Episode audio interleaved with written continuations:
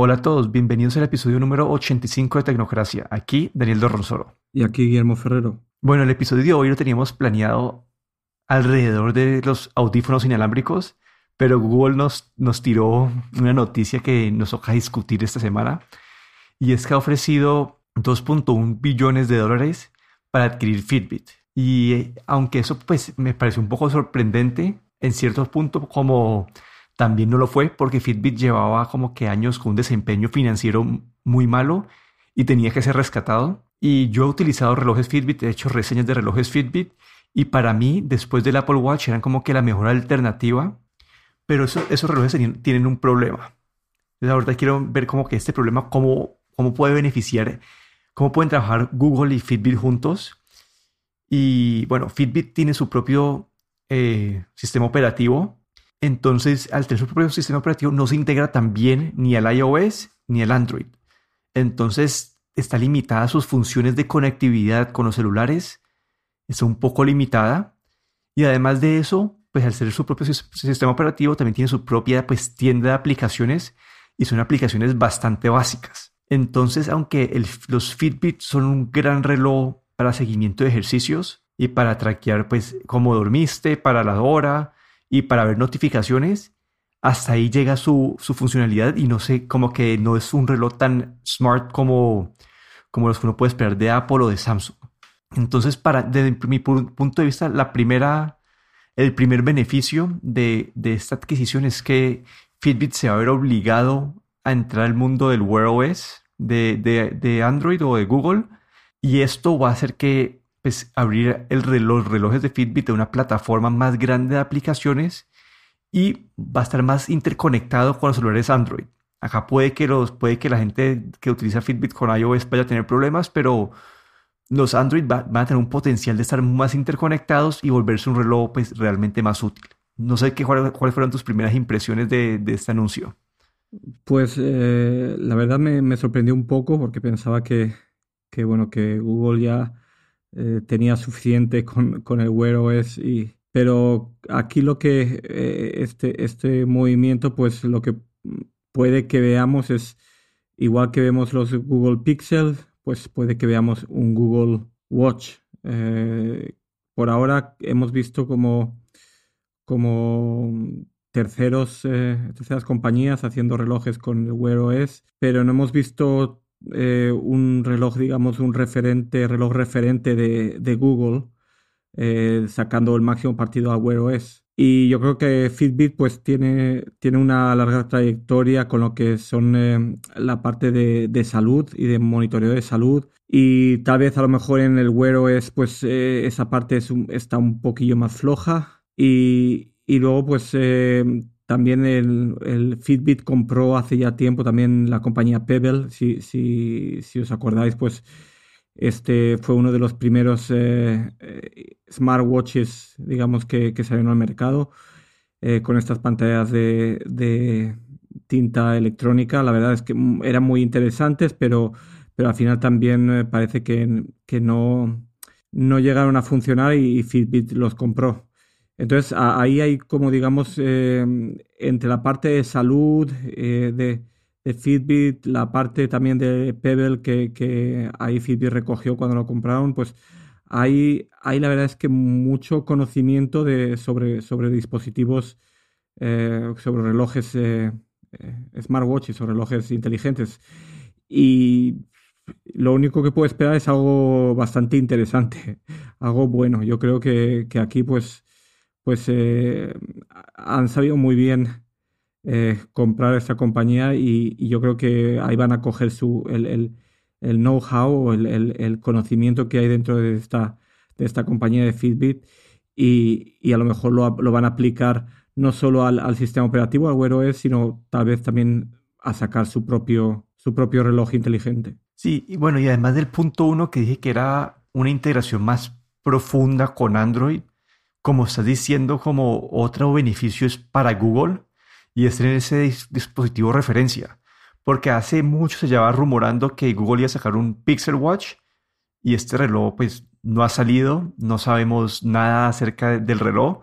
Entonces puede que esa fue la, opción de Google para, para, crear este dispositivo de referencia, Y acá yo le veo, pues yo le veo potencial y le veo problemas. El potencial es al Fitbit tener una, una mayor integración con, el, con, con Android, va a tener y, más, y más aplicaciones, se va a volver un, aparato más útil, pero puede que esto perjudique a los usuarios de Fitbit que utilizaban iOS, ya que el reloj se va, a volver una, una peor opción o, o, una opción menos atractiva para ellos. Y va a dejar tirar a todo el mundo que está en, en, eh, en iOS, los va a tirar a un Apple Watch. Pero sí, como que esto era algo inevitable, yo creo, para Fitbit porque llevaban años como que no, no habían podido como sobresalir. Ellos con el Fitbit Versa fue cuando les dieron un poquito de esperanza y vendieron muchos, pero después sacaron un, reloj nuevo y ese reloj nuevo, pues el Versa Lite no vendió tanto como, ellos pensaban que iba a vender.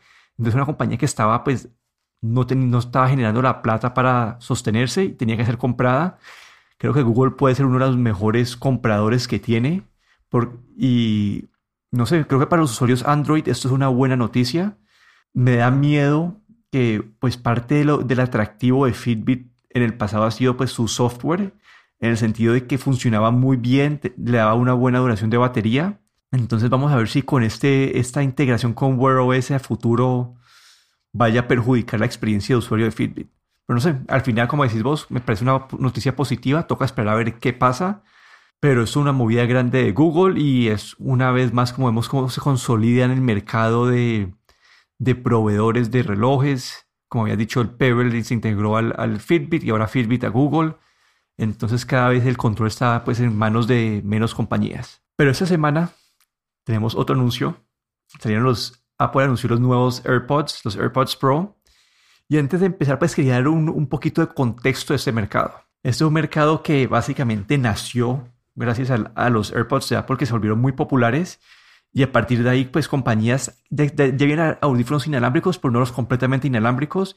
Y a partir de ahí, compañías empezaron a, pues, a, a, crear audífonos para esta, pues, para esta gama. Algunos, como, como Huawei, que tienen una copia básicamente exacta de los audífonos.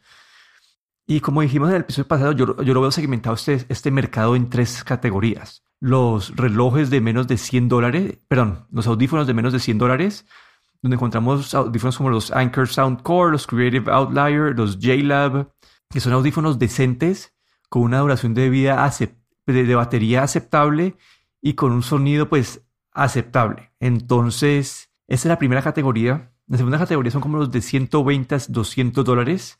Acá vemos los AirPods de Apple, los Samsung Galaxy Buds, los Amazon Echo Buds, eh, los Jaybird Vista, Jabra Elite. En esta categoría encontramos ya eh, dispositivos con un sonido un poco mejor. No es el mejor sonido comparado con los de audífonos, los, pues los de que van encima de la cabeza, pero ya su conexión de su conexión wireless o inalámbrica ya es una conexión buena. También el, eh, la duración de batería también es decente. Y por último tenemos una, la, categoría como que ya de 200 a 250 dólares, donde son los audífonos totalmente inalámbricos que tienen una muy buena calidad de sonido, que tienen eh, buena duración de batería y buena conectividad. Y acá es donde tenemos unos Sony WF-1000MXM3, los AirPods Pro, unos Beats Power Beats Pro, unos eh, los Microsoft, Microsoft Surface Earbuds. Entonces, este es el mercado y Apple ha posicionado sus AirPods Pro en esta última categoría que es la de sonido premium. Entonces, no sé, vos se los compraste, entonces quería escuchar tus primeras impresiones de acerca de esto. Pues sí, como has dicho, eh, estos AirPods Pro entran dentro de, esta categoría, digamos, premium. Ya su precio ya 249 dólares, en, en Europa 279 euros después de impuestos, son bastante caros, pero tienen, eh, tienen algo, algo que no tienen los de gama un poco más baja y son eh, en este caso la, cancelación de sonido activa. ¿no? En, este rango también vemos, por ejemplo, el Sony WF, el 1000XM3 también eh, son, son, tienen cancelación de sonido. Y la verdad es que después de haberlos probado desde, pues, bueno, salieron, llegaron el, el día 1, pues un par de días. Eh, la primera impresión es que, sí, que realmente es, una mejora sobre los AirPods. Eh, la cancelación de sonido, si no es perfecta, mm, que no lo es, es, está, es bastante aceptable ¿no? para unos, para unos eh, audífonos de un tamaño tan pequeño.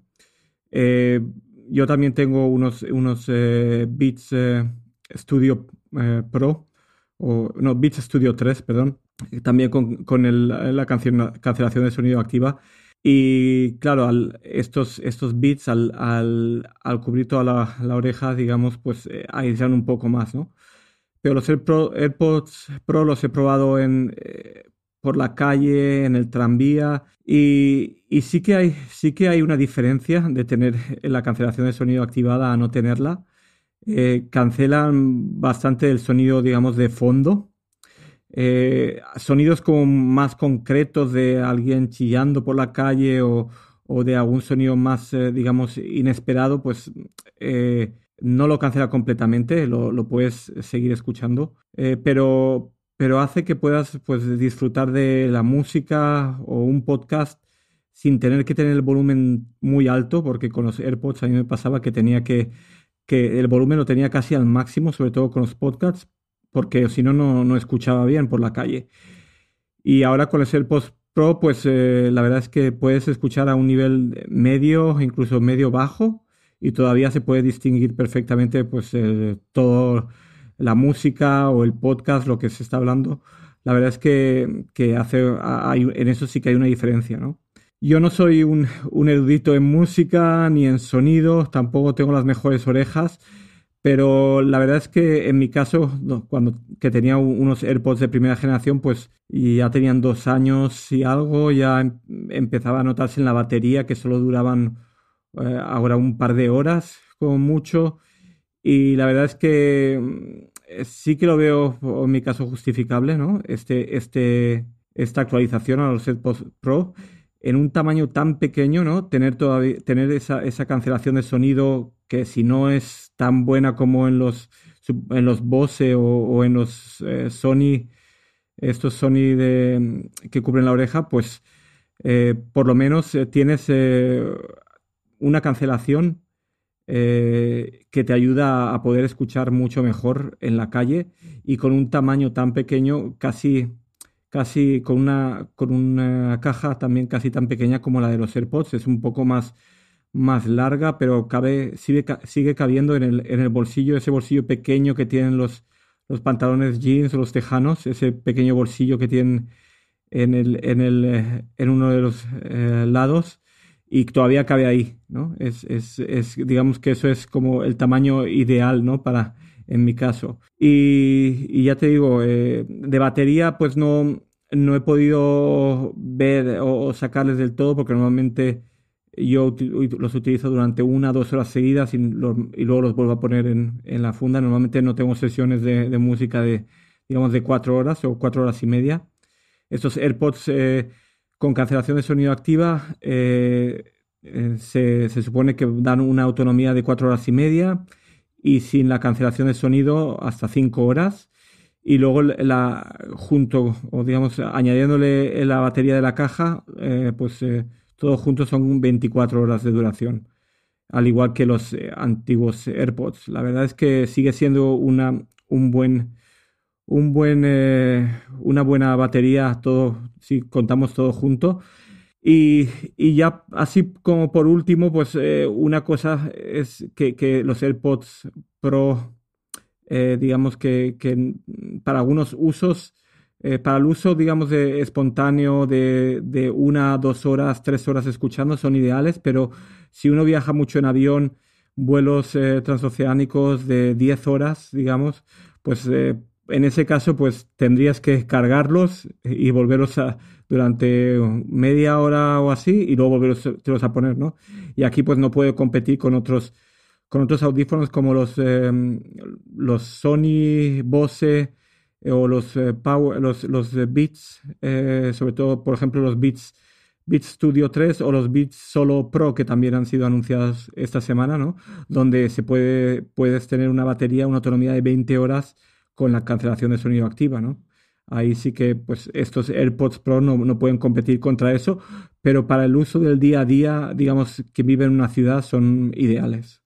Y en cuanto a comodidad, ¿cómo está en esta, pues, esta versión? Pues la verdad es que se, son, para mí son más cómodos. No tienes ya esa sensación a veces que tenías con los AirPods, a veces que tienes la sensación de como que se pueden caer, aunque no, no se me han caído o se me han caído muy pocas veces los AirPods. Estos AirPods Pro, pues eh, al tener esta almohadilla, se fijan muy bien. Y una cosa que mencionar es que muchos de estos auriculares que tienen este tipo de almohadillas hacen como una, una, especie de vacío o presión sobre la oreja que a veces se nota un poco incómoda, ¿no? Y como el, eh, escucharte a ti mismo, ¿no?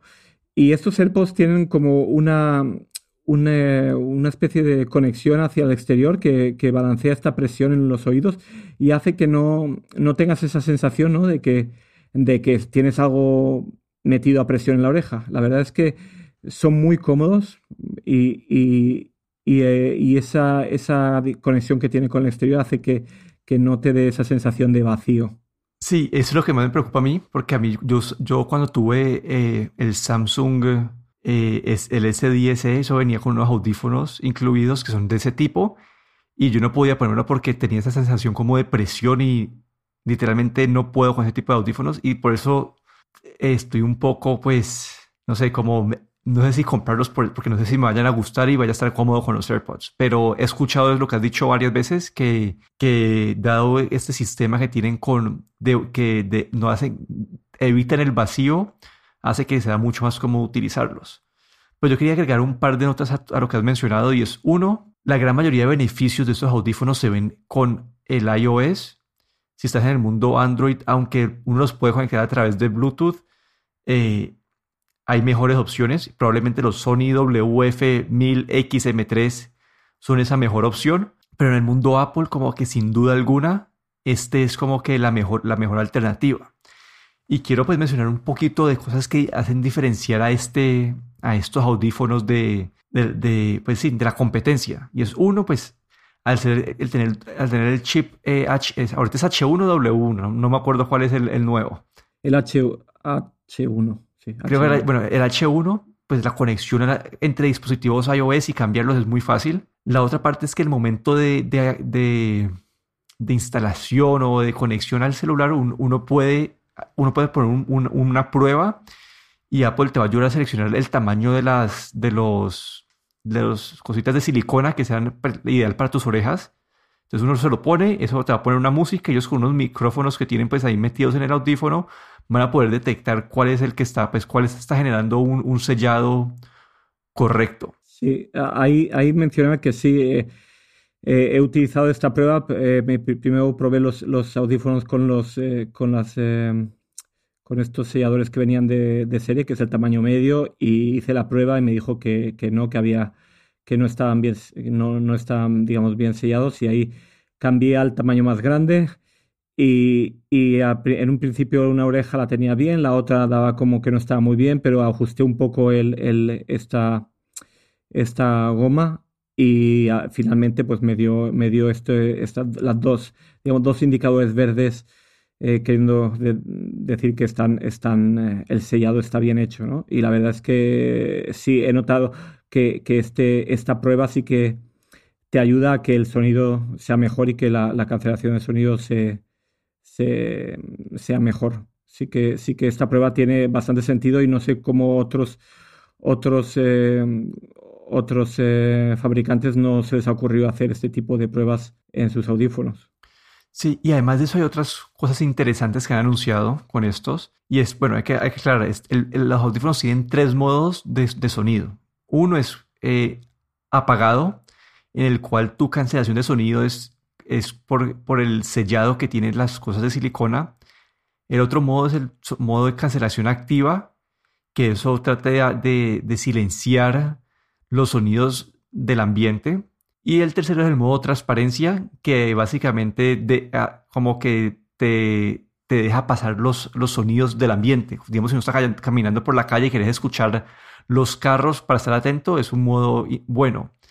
Y Apple ha sido muy esto es algo extraño de Apple de en esta época con tantos problemas en el software, pero en este con los AirPods han sido muy detallados y tienen funciones como, digamos, cuando te quitas un audífono y lo tenés en modo de cancelación de sonido, te quitas un audífono, el otro audífono que queda en la oreja lo ponen en modo transparencia para, para para que no quedes como si tuvieras el oído pues tapado, como para balancear por lo que estás escuchando. Entonces han, sido como que estas funcionalidades así pequeñas, pero que hacen que la experiencia de día a día eh, sean buenas.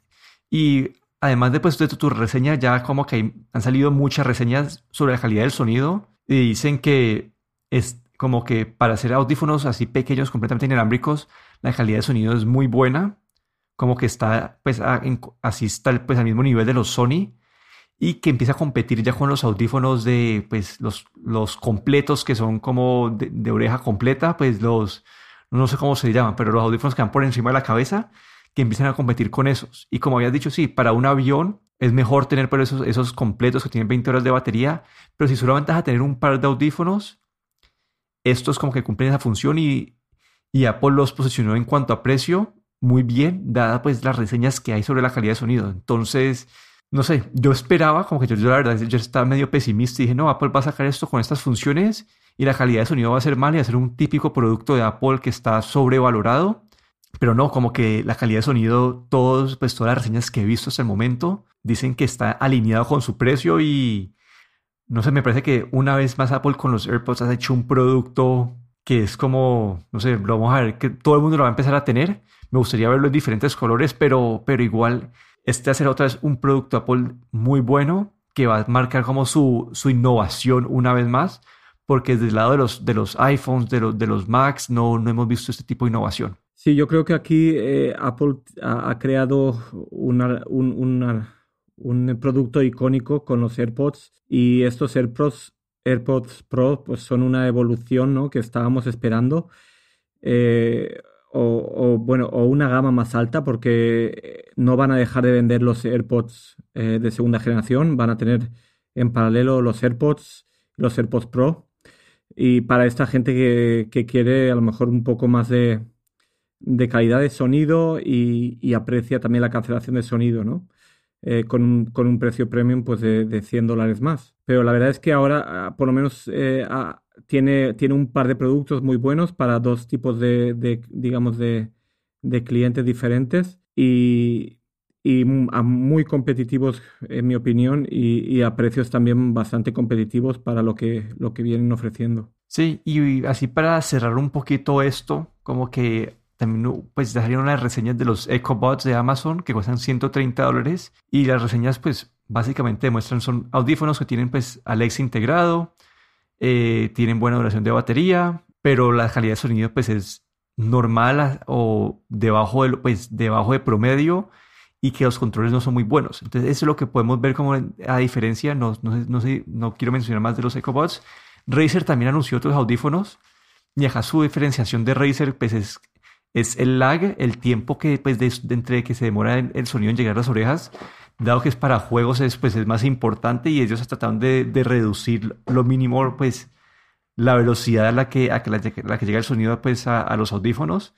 Ese es su diferenciador, pero este es el mercado nuevo, los audífonos completamente inalámbricos. Esta es la razón por la que los celulares empezaron a quitar los puertos de audífonos, porque todo se iba, pues todo apuntaba en esta dirección y yo como usuario de, de, AirPods como que me parece demasiado cómodo y utilizar audífonos con cable me parece algo del siglo pasado. Sí, la verdad es que una vez utilizas eh, este tipo de, de audífonos eh, de, que son de dos piezas, digamos, sin diadema, ya ni el cable ni los que van por encima de la cabeza con la diadema son, son cómodos para nada los, tanto los AirPods como, como cualquiera de los, de los audífonos eh, que van directamente a la oreja, pues son muy cómodos, es como si no llevases nada, no, ni cables, ni nada encima de la cabeza que te moleste, puedes llevar una gorra, puedes llevar un sombrero. Y, la verdad es que una vez empiezas a utilizar este, este tipo de audífonos es casi imposible volver atrás, ¿no? Volver al, al, incluso a los audífonos con, incluso audífonos de más calidad como pueden ser los Bose, por ejemplo, los, eh, los Sony con los, los Sony, digamos, de, diadema. Pero una vez te acostumbras a estos pequeños audífonos, pues es muy difícil volver atrás y yo creo que, que bueno, este es el futuro y el presente. Bueno, eso es todo por el episodio de hoy. Si les gustó este episodio, por favor dejen una reseña con 5 estrellas en la aplicación de Apple Podcast. Aquí me despido. Daniel Dorronsoro. Me pueden encontrar en Twitter en arroba de Dorron. Y aquí Guillermo Ferrero en Twitter, arroba galletero.